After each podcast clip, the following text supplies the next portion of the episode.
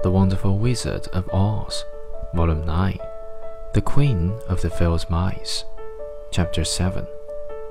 So the woodman went at once to the trees and began to work, and he soon made a trunk out of the limbs of trees, from which he chopped away all the leaves and branches.